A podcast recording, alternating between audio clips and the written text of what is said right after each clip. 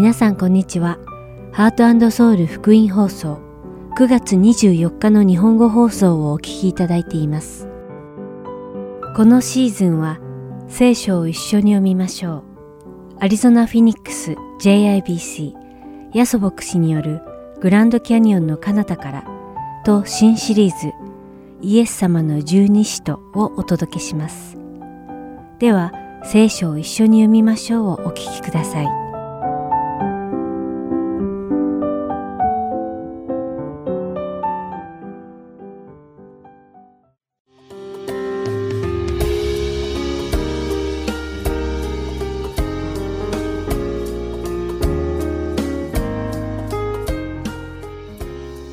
皆さんこんにちは。聖書を一緒に読みましょうのお時間です。お相手はダイヤモンド優子がお送りします。神様は光の子、すなわち神の子を持つために世を創造されました。創造の一日目、神様は光と闇を区別され、光を良しとされました。それ以来、神様は闇の子たちと光の子たちとを世の最後の日まで区別されます。創世記十二章によると、神様が光の子たちを闇の子たちから区別するために、アブラハムをこの世のすべての人たちの中から選ばれたことが書かれています。神様はアブラハムによって約束の子供イサクを与えてくださり、イサクによっヤコブを与えてくださり、そしてヤコブによってイスラエルという民族を起こされました。そして神様はイスラエルを闇の世から区別された光の子たちとし、彼らに神様の御言葉である立法を授けました。立法によってイスラエルの民は神様の基準が何であるかということ、何が善で何が悪なのか、神様のご性質がどのようなものであるのか、そしてその神様の民はどのように生きていかねばならないのかをわかるようにしてくださいました。しかしイスラエルの民たちは神様が自分たちをお選びになられた理由を勘違いしてしまったのです。神様はイスラエルの民を光の子供たちとして世から区別する計画でしたが、イスラエルの民はこの世の中で自分たちだけが区別され救われると誤解したのです。今日皆さんと一緒にお読みするガラテヤ人への手紙で、使徒パウロはそのような誤解が文字通り誤解であることを説明し、神様はイスラエルだけを救おうとなさったのではなく、イエス・キリストを信じるすべての人々を救おうとされていることを説明します。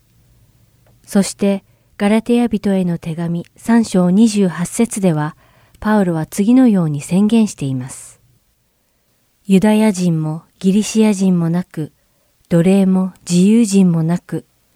男子も女子もありません。なぜなら、あなた方は皆、キリストイエスにあって一つだからです。私たちの人種や民族、職業や地位、そして性別までもイエス・キリストにあって私たちを区別する定めにならないのです。ある人はクリスチャンになれて、またある人はクリスチャンになることができないということはありません。ある人は身分が高くて、ある人は身分が低いということもありません。また、ある人は重要で、ある人は重要でないなんてことはないのです。神様はすべての信じる人たちに同一な救いの恵みを注いでくださいます。ですから私たちも信仰の兄弟姉妹を異なる定めによって判断したり差別したりしてはいけません。信仰を持つ私たちは皆、イエス・キリストにあって一つだからです。それではお祈りします。愛する天の父なる神様、皆を賛美いたします。イエス・キリストにあって、私たちを差別せず受け入れてくださったあなたの愛に感謝します。私たちも差別のない愛を持ってすべての人々に仕えられますようどうか導いてください。イエス様の皆によってお祈りします。アーメン。それでは今日の聖書箇所、ガラテヤ人への手紙、3章23節から29節をお読みして、今日の聖書を一緒に読みましょう終わりたいと思います。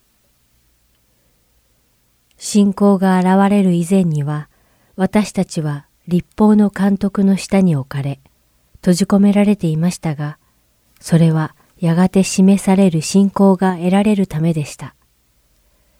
こうして立法は私たちをキリストへ導くための私たちの養育係となりました。私たちが信仰によって義と認められるためなのです。しかし、信仰が現れた以上、私たちはもはや養育係の下にはいません。あなた方は皆、キリストイエスに対する信仰によって神の子供です。バプテスマを受けてキリストにつくものとされたあなた方は皆、キリストをその身に来たのです。ユダヤ人もギリシア人もなく、奴隷も自由人もなく、男子も女子もありません。なぜなら、あなた方は皆、キリストイエスにあって一つだからです。もしあなた方がキリストのものであれば、それによってアブラハムの子孫であり、約束による相続人なのです。今日も聖書を一緒に読みましょうにお付き合いいただきありがとうございました。お相手はダイヤモンド優子でした。それではまた来週お会いしましょう。さようなら。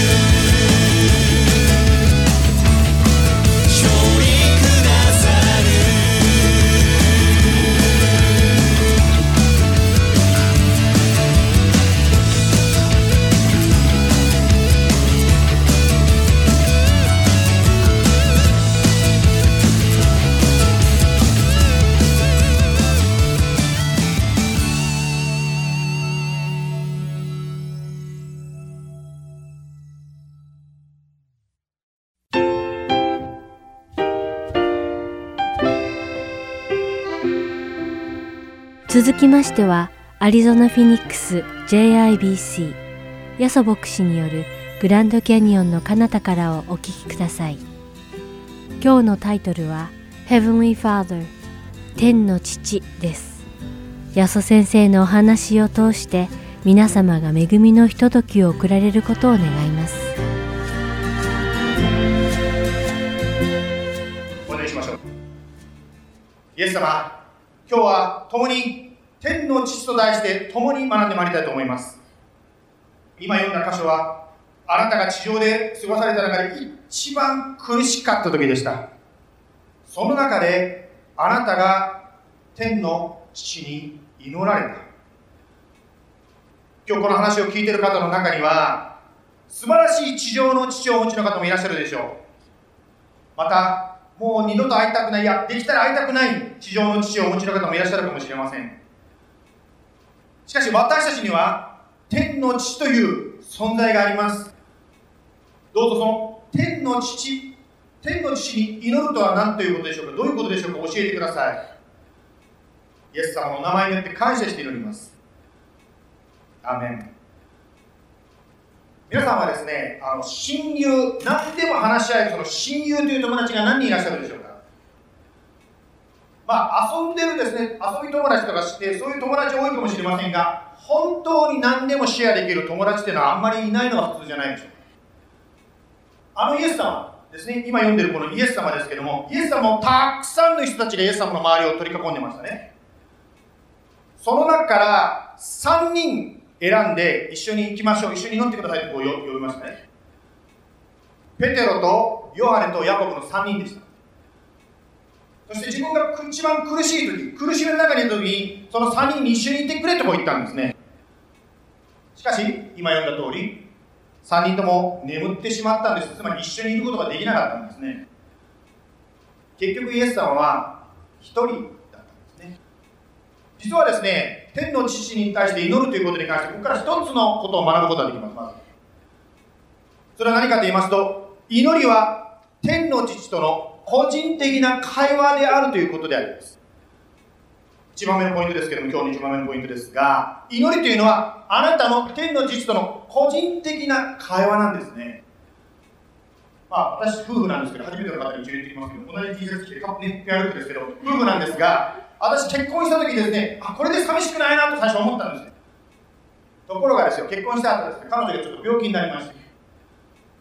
で、お医者さんにですね、見てもらって、私は待合室で待ってなきゃいけなかった。その時に思ったんですね、わあ、これで寂しくない、結婚してもう一人一人じゃないと思ったんですけど、やっぱり人間というのは一人なんだということに私はすごくその時感じました。祈りというのは、あなたの天の父と個人的一対一の交わりであります。私たちが祈るとき大抵ですね、手を組んで目をつむると思うんですけど、それはなんで目をつむるかというとですね、あなたの心、私の心を見えない天の父、あなたの天の父に向ける、天の父だけに向けるためですね。日本語でですね、苦しい時の神頼みと言いますけども、苦しみに遭うとですね、私人間は自分よりももっと大きな存在、つまり神を求めるのが人間です。今年の春ですね、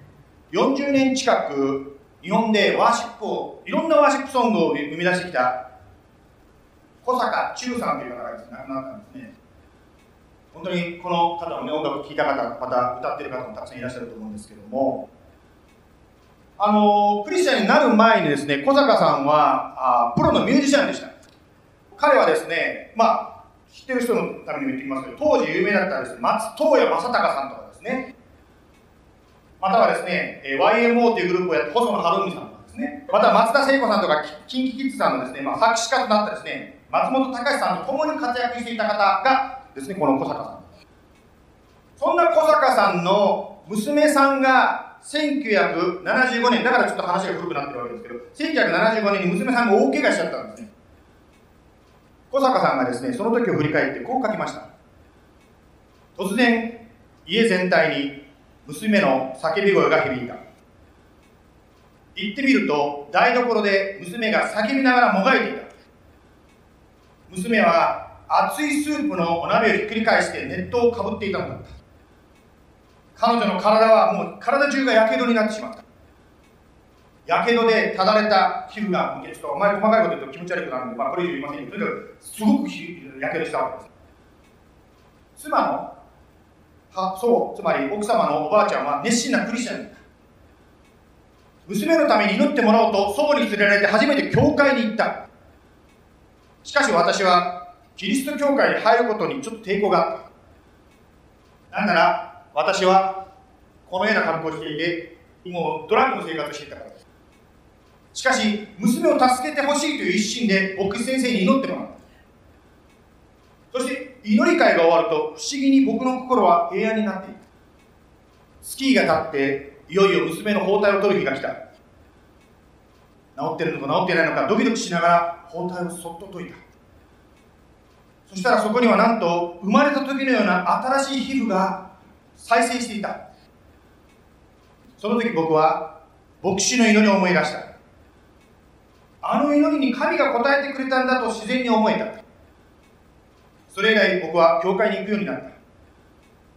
ある日曜日牧師のメッセージはキリストの十字架についてだった。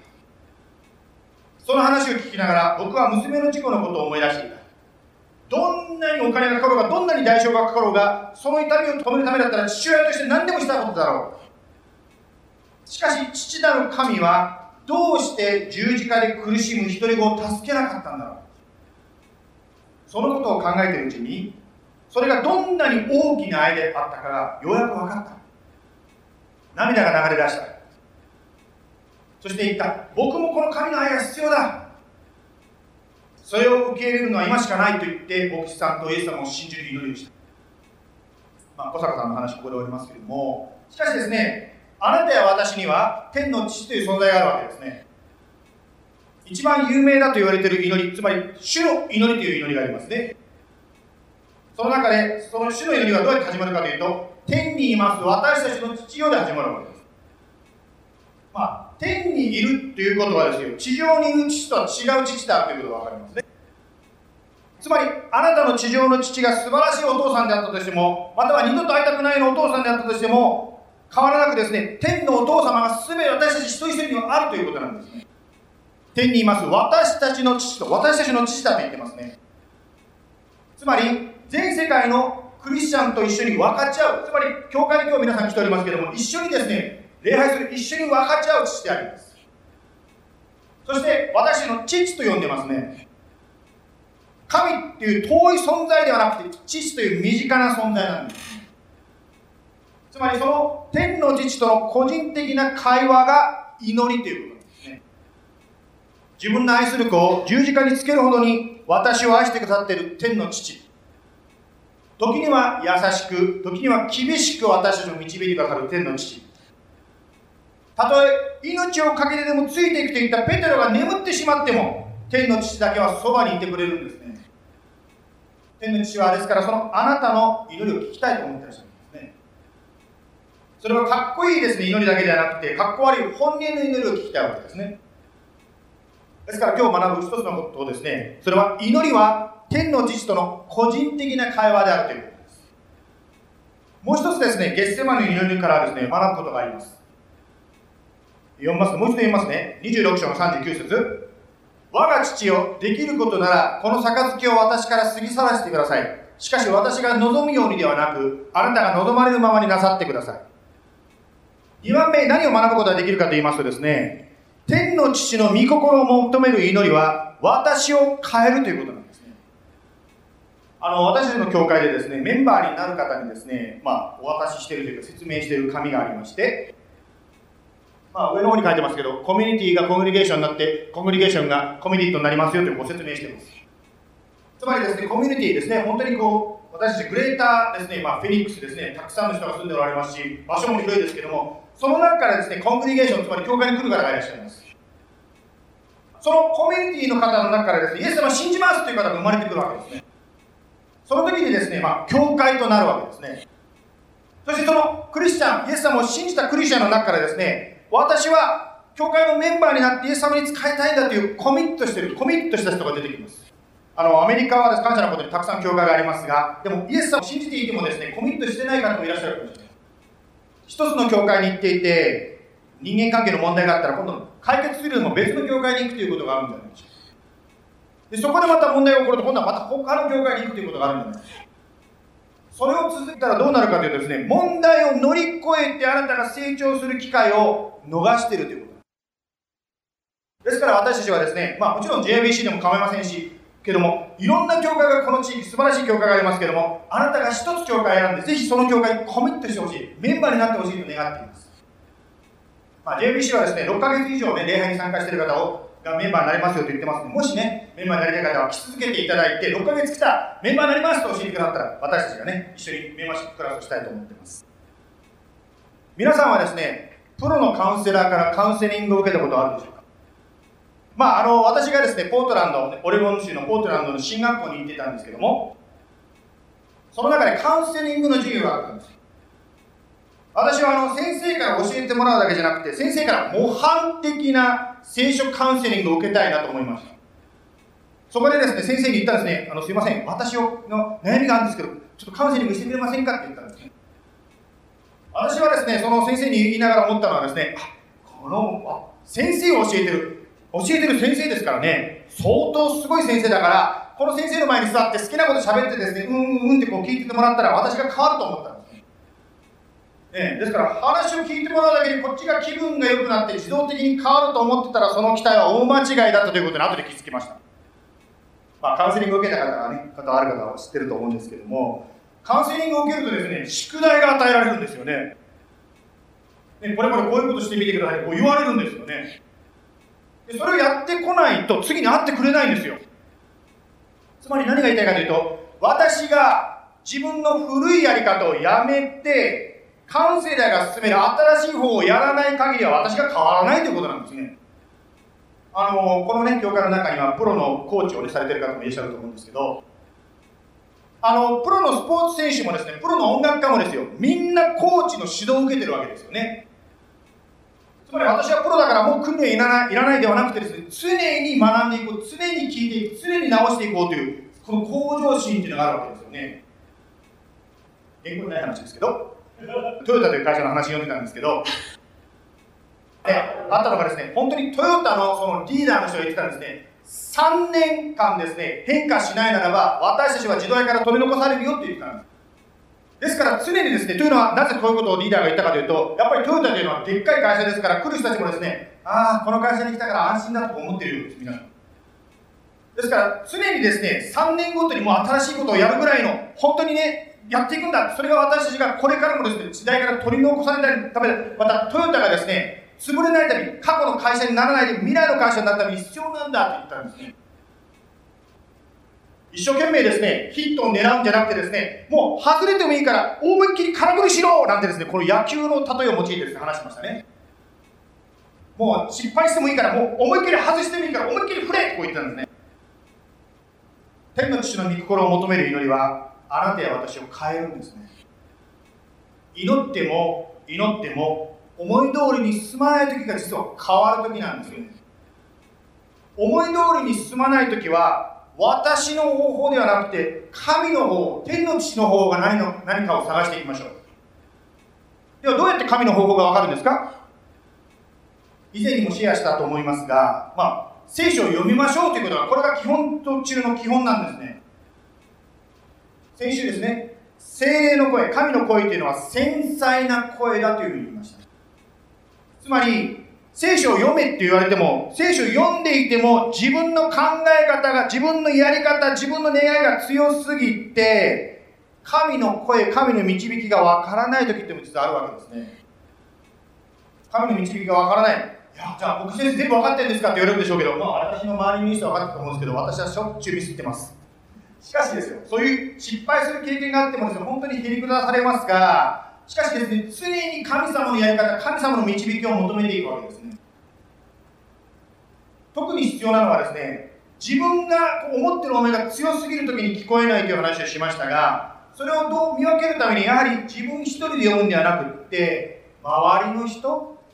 つまりスモールグループとか教会とか、またはカウンセラーとか、そういう関係がやっぱり必要になってくるわけです。先ほどのトヨタの話の続きなんですが、トヨタがですね、ハイブリッドという車を出した時期がありました。当時はですね、そのハイブリッドという車は世界の他の会社は作ってなかったしかしですね、そのトヨタのリーダーはですね、誰もやってないかもしれないけど、私たちはやるんだ。それも1年早く、自分たちが最初決めた計画よりも1年早くやるんだとこう言ったんですね。それがおかげでですね、本当に今の世界のこのですね、だんだんガソリンから電気自動車に変わっていく流れの中で、トヨタが先にハイブリッドという形でですね、もう20年前、30年前ですから、先に行ったわけです。このようにですね、私も自分のやり方、古い計画があるかもしれませんが、イエス様は常にですね、私に素晴らしいものを与えようとしておられるんですね。イエス様もこのように祈られました。私が望むようにではなく、あなたが望まれるままになさってください。イエス様は、この祈りを何回したというふうに今読んだ箇所になりましたでしょうかね。あのイエス様はとにかくです、この祈りをですね、3度祈ったと書いてあるんですね。聖書の中で、他にもですね、3回神に求めた、天の父に求め続けた人がいたという話があります。それは何かと言いますと、使徒パウロですね。使徒パウロという方は、あまりにもすごい体験をしたわけですね。他の人が体験できないようなことをですね、彼はイエス様から、神様から特別に見せていただいたわけです。しかし、彼にはその体験のゆえに高慢になって悪魔と同じ裁きを受ける危険にあったんですね。そこで天の父はパウロのことを考えて、このままではパウロは危ない、高慢になってしまう、この人を守らなきゃということで、パウロを砕いたんですね。砕くために用いたのは病でしたね。ゲッセマネの園でイエス様は血の汗が流れるほど必死で祈りました。パウロもですね、なんとか癒してくれ、なんとか癒してくれと必死で天の父にすがりました。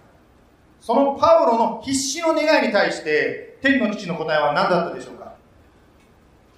第2コリントの12の9、有名な箇所ですが、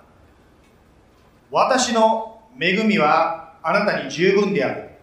私の力は弱さのうちに完全に現れるからである。高慢になっていたパウロは聞かれない祈りということを通して砕かれたへりくだった人に変えられていったんですね。その砕かれる経験の中でパウロはこう書きました。12章の9節第2クリント。ですから私はキリストの力が私を追うためにむしろ大いに喜んで私自分の弱さを誇りましょう。これは決してですね、大いに喜んでいて、こう軽々しく言ってんじゃなくて、本当に大いに喜んで、本当に深いとこから、魂の深いとこから湧いてくる喜び、平安であります。皆さんの中でもそういう経験があるかもしれません。またこれから出会うかもしれませんが、本当に天の地と深く交わう、自分の一番苦しい時にですね、天の地と深く交わう時に、その心の底から湧いてくる平安、喜びがあるんですね。天の父の御心を求める祈りは、あなたや私を変えるわけですね。ですから願い事があればですね、とにかく祈ってみてください。何でもいいから言ってみてください。少しだけ祈ってですね、ああ、聞かれないじゃんってもし諦めるんであるならば、それはあなたに本当に必要なものじゃなかったかもしれません。しかしですね、本当にこれが必要な、本当に聞いてください。神様っていう思いがあればですね、祈って祈って祈って祈り続けていただきたいですね。祈りはですね、私たちが全力で天の父の懐に飛び込むことであります。天の父の懐に行って自分の願いを伝え、そして天の父の声を聞く。このやりとりを続けていく。これがですね、天の父に対する私の祈りなんですね。天の父の懐に近くなればなるほど、私たちが神のようにですね、神によって変えられていく、精霊によって変えられていくんですね。今日はですね、イエス様のゲッセマネのその祈りから2つのことを学んでまいりました。一つは、祈りというのは天の父との個人的なパーソナルな会話であるということですね。2番目天の父の御心を求めていく祈りは私を変えるということですね。ここでですね、まあ、今日ね花子さん久しぶりに来られてるんで花子さんとそれから太郎君2人にですねちょっと曲をねリードしていただきたいと思いますが。Uh, feel free to stand and sing along. Song is called Shua Yoi Okata, which means God is good.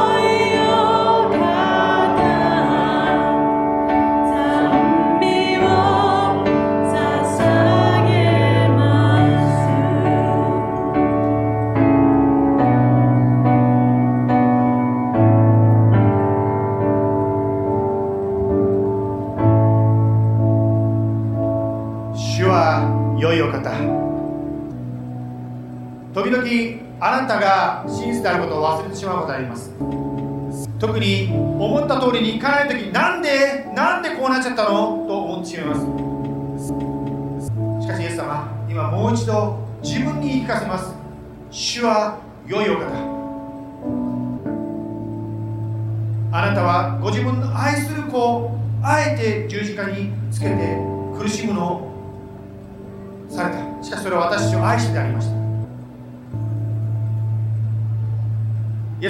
そのあなたに私たちが導かれてあります。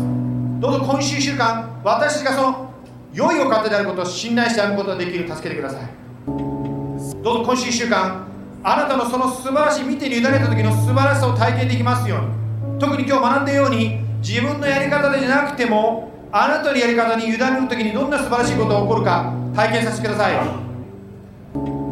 イエス様どうぞ導いてください。今週1週間。私たち共にいてください。辛い時苦しい時分かる形で私たちを励ましてください。そして一緒に歩いてくる友がいることを感謝します。誰一人として私は完璧だ。私は天の父の助けはいらないという人はいません。そうイエス様あなたに告白します。どうぞ今週週間あなたについていきますので導いてください。この素晴らしい時を感謝します。あなたをお願いします。In Jesus' name, all the saints praying together in Jesus' name.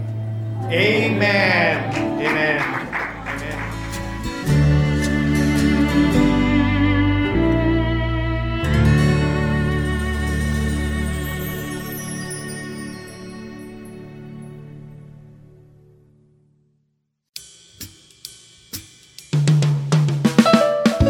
ただいま聞いていただいているのはハートソウル福音放送日本語プログラムキリストにあって一つです。スマートフォンでお聞きになりたい方はプレイストアもしくはアップストアにてご利用可能なハートソウルゴスペルミニストリーの無料アプリをダウンロードしてください。アプリでは今週と過去のプログラムを聞くことができます。各ストアにて英語でハートソウルと入力し検索してください。ソウルは韓国のソウルの綴りとなりますのでお間違いのないようにご注意ください。また、すべての放送プログラムをポッドキャストでも聞くことが可能になりました。英語でハートソウルジャパニーズと検索し、お聞きになりたいプログラムをダウンロードしてお聞きください。もし質問がございましたら、heartandsoul.org at gmail.com heartandseoul.org at gmail.com までメールでお知らせください。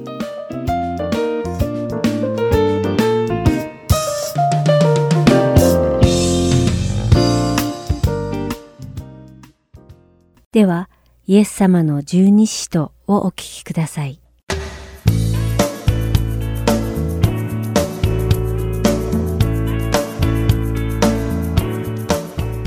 ハートソウル福音放送のリスナーの皆さんこんにちは。イエス様の十二使徒の時間です。お相手は横山まさるです。今日もイエス様に付き従った最初の十二人の弟子である十二使徒たちの生涯を調べ、そこから主が語ってくださる霊的教訓を学んでいきましょ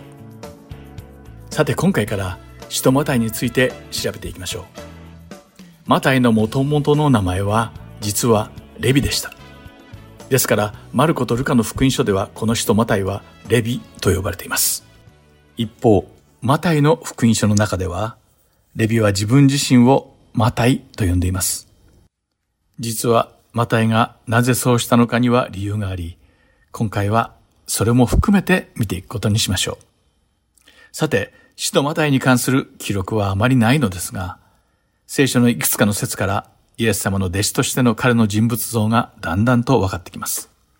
そして彼がいかに福音の伝道活動に献身的に尽くしたのか、そして彼が支払った美しい犠牲が見えてくることでしょう。神様は使徒マタイの生涯を通して私たちに霊的な教訓を与えてくださいます。今回は主にマタイの福音書の第9章の9節から13節に焦点を当てて調べていきましょう。今回の一つ目の霊的教訓とは、私たちは物質主義から霊的な価値観体系に移行しなければならないということです。それが一体どういうことなのか、早速見ていきましょう。ローマ帝国が国々を征服した時に最初に行った政策が占領した国の市民に税金を課すことでした。そのためにローマ帝国軍はそれぞれの国民の中から主税人になる人を選び出したのです。そしてとても狡猾なやり方で主税人を選び出していました。入札システムを使ったのです。例えば、ある人が主税人になろうと思ったら、その年に自分の村で自分が集められると思われる金額をローマ帝国への税金として入札するのです。そして何人かと競い合い、最高額を入札した者が主税人として任命されるというわけです。つまり主税人希望者が今年この村から10万ドルの税金を徴収すると宣言して、その金額を入札し、それが最高額であったなら、その人が主税人になれるというわけです。そしてその主税人となった人は、来年何があってもローマ政府に10万ドルを提出しなければなりませんでした。たとえその金額が徴収できなかったとしても、嫌が王でも入札した10万ドルをローマ帝国に納めなければならなかったのです。それはつまり、彼が自分の財産から足りない分を補充しなければならないことを意味していました。その反面、ローマ帝国政府は、その主税人が実際に徴収する金額には全く感知しませんでした。つまり、その主税人がどれだけ自分の管轄の民から徴収するかは自由だったのです。たとえそれが入札した金額をはるかに超えていたとしても、ローマ帝国政府は全く感知していませんでした。そして主税人が徴収した税金が入札した金額に達すると、彼は残りを自分のポケットに入れて私服を肥やすことができたわけです。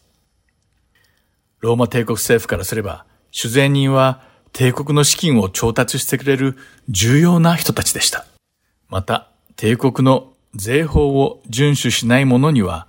深刻な罰が待っていました。ですからローマ政府は主税人たちを支援し、主税人のための数名のローマ兵を派遣して彼らに徴税を手伝わせたのです。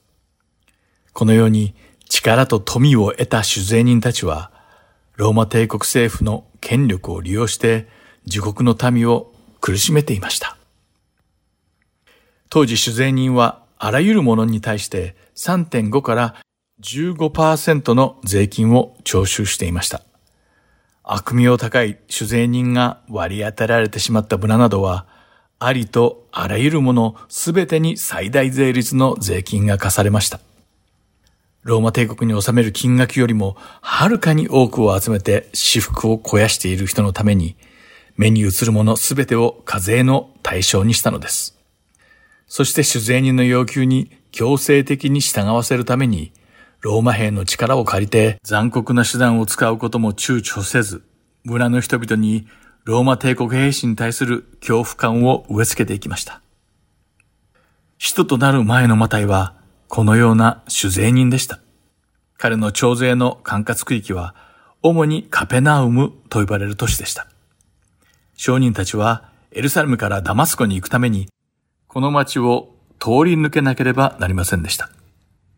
酒税人のマタイはきっと大きな荷物を運んでいた多くの貿易業者を止め、内容物を徹底的に検査し、各品目に最大の税金を課していたことでしょう。また当時カペナウムに住んでいた使徒ペテロとアンデレとヤコブとヨハネもこの酒税人だったマタイに税金を払っていたに違いありません。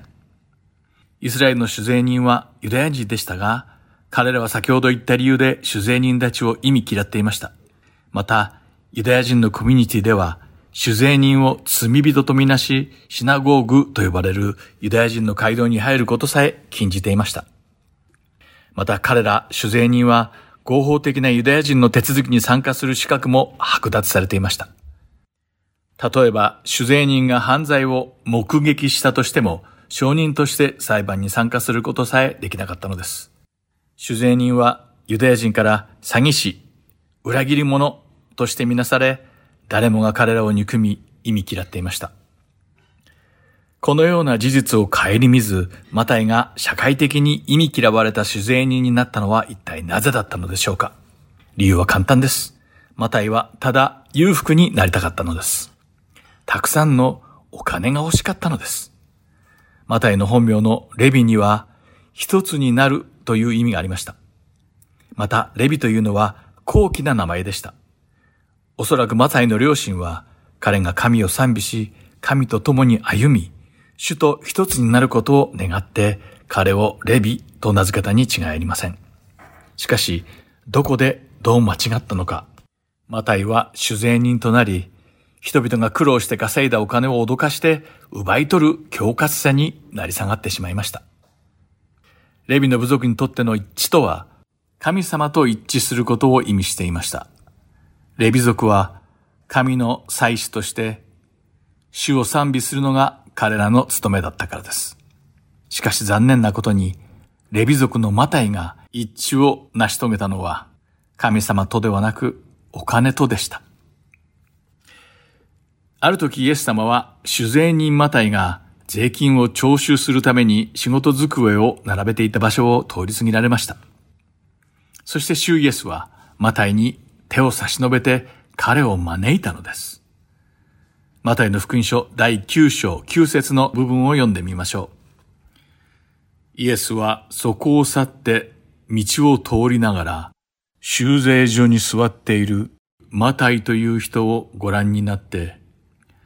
私についてきなさいと言われたとあります。イエス様は酒税人マタイを召され、ご自分に従うように言われたのです。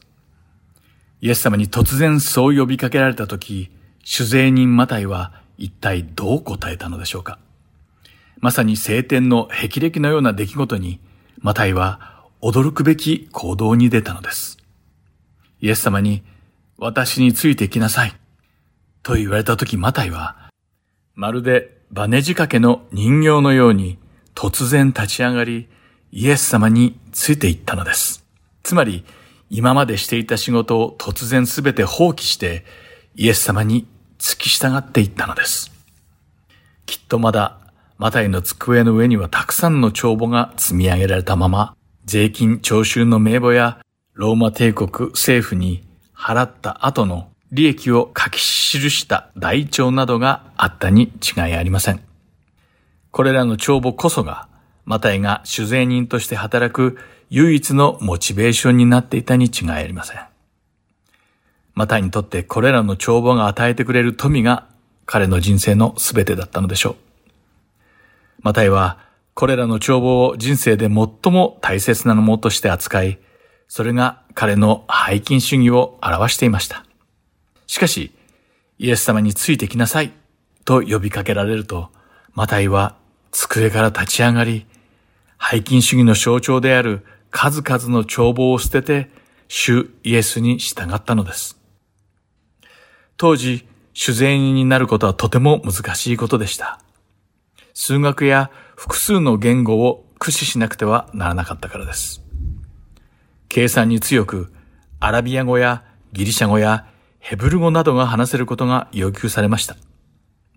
それだけでなく、ローマ人と話すためにラテン語が必要な時もありました。ですから、マタイが主税人になるための努力は並大抵のものではなかったはずです。常に数字のことを考え、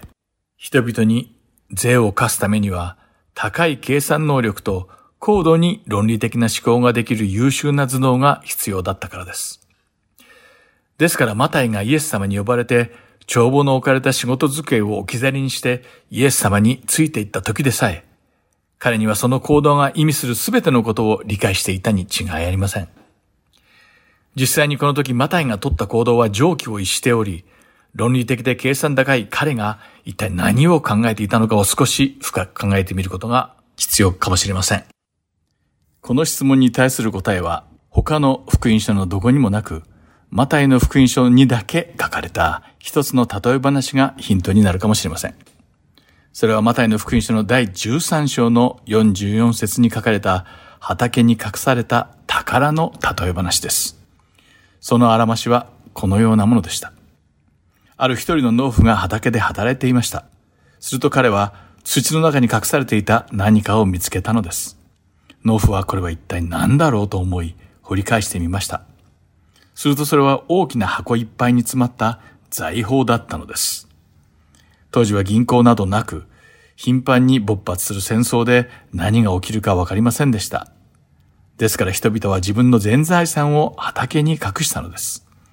しかし戦争が終わっても家に戻って来られなかったり、戦争中に死んでしまったら畑に埋められた財産は誰にも知られずに忘れ去られてしまいます。この農夫は長い間自分が働いていた畑に隠されていた財宝を見つけたのです。そこで彼は何をすべきかを考えて自分にできる唯一のことをしたのです。それは畑の人種のところへ行って、あの畑を売ってくれませんか？とお願いすることでした。それを聞いた地主は農夫に、いいでしょう。あなたは長年あの畑で一生懸命働いていたから売ってあげましょう。などと言ったかもしれません。農夫は自分が持っていたものをすべて売って畑を買いました。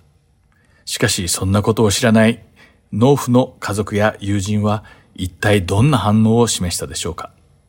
多分彼らは農夫に向かって、どうしてあなたはこんな馬鹿なことをしたのですかどうしてあの畑を買う必要があったんですか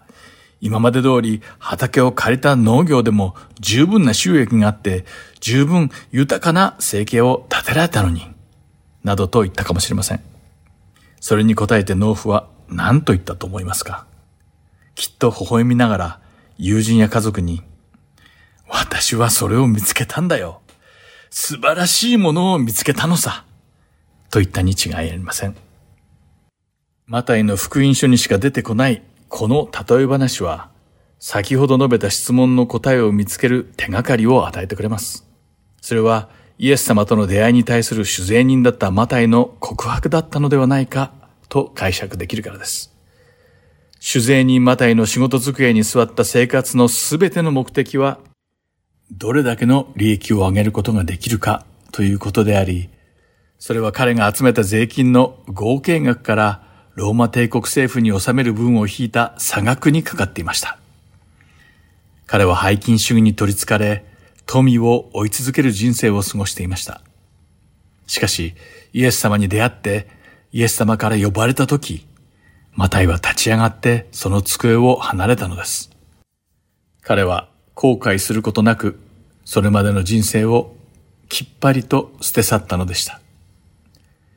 彼の同僚や家族はどうしてあなたは黄金の卵を産む金のガチョウを捨てるのですか？なぜあなたはたくさんの利益をもたらしてくれる酒税人の仕事を辞めてしまったのですか？酒税人になるためにあなたはあまりにも多くの犠牲を払って、やっとその地位を手に入れたのではなかったのですか？それなのにあのイエス様に従うなんて、一体どういうことなのでしょう？などと言い深ってマタイに尋ねたかもしれません。するとマタイは、私は彼を見つけたのです。主を。私の命を捧げても少しの後悔もないほど素晴らしいメシアのイエス・キリストを見つけたのです。と微笑みながら彼らに答えたことでしょう。宝物を見つけてそれを自分のものにすることは人類の歴史を通して多くの人々にとって重要な問題でした。マタイはイエス様に会うまで物質主義的な世界にどっぷりと使った背筋主義者でした。しかしイエス様と出会い、金銭とは比べ物にもならないほど価値のあるものを発見したのです。それは物質主義的なものをはるかに凌駕する巨大な霊的価値を持つものでした。私は主を見つけました。自分の命を捧げ、何の躊躇もなく全てを捨てて従う価値のあるお方。それがイエス・キリストです。親愛なるリスナーの皆さん。皆さんはイエス・キリストに出会いましたか？もし出会えたなら、この世の物質的な何かに価値を見出したり、心を捧げたりするのではなく、イエス様だけが持っておられる霊的な価値を見つけてください。イエス・キリストに心を捧げ、主を愛し、主に従いましょう。私たちが皆そうできることを祈っています。今日のイエス様の十二使徒はここまでです。最後までお付き合いくださってありがとうございました。ではまた来週お会いしましょう。お相手は横山まさるでした。さようなら。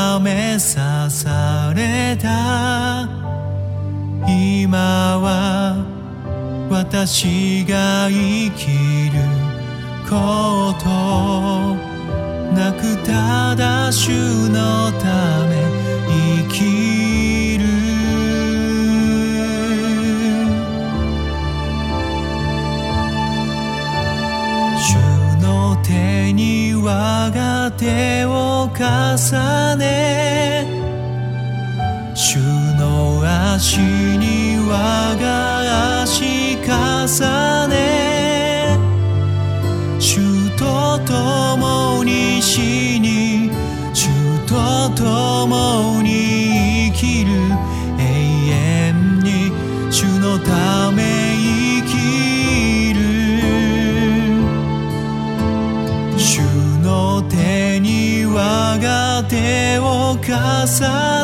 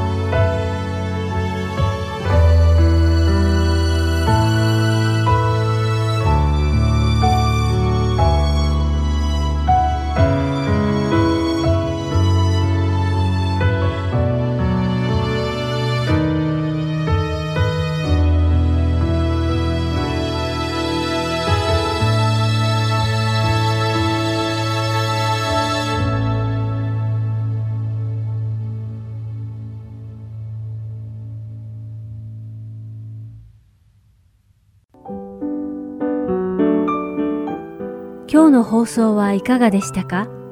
最後までお付き合いくださりありがとうございました。また来週お会いしましょう。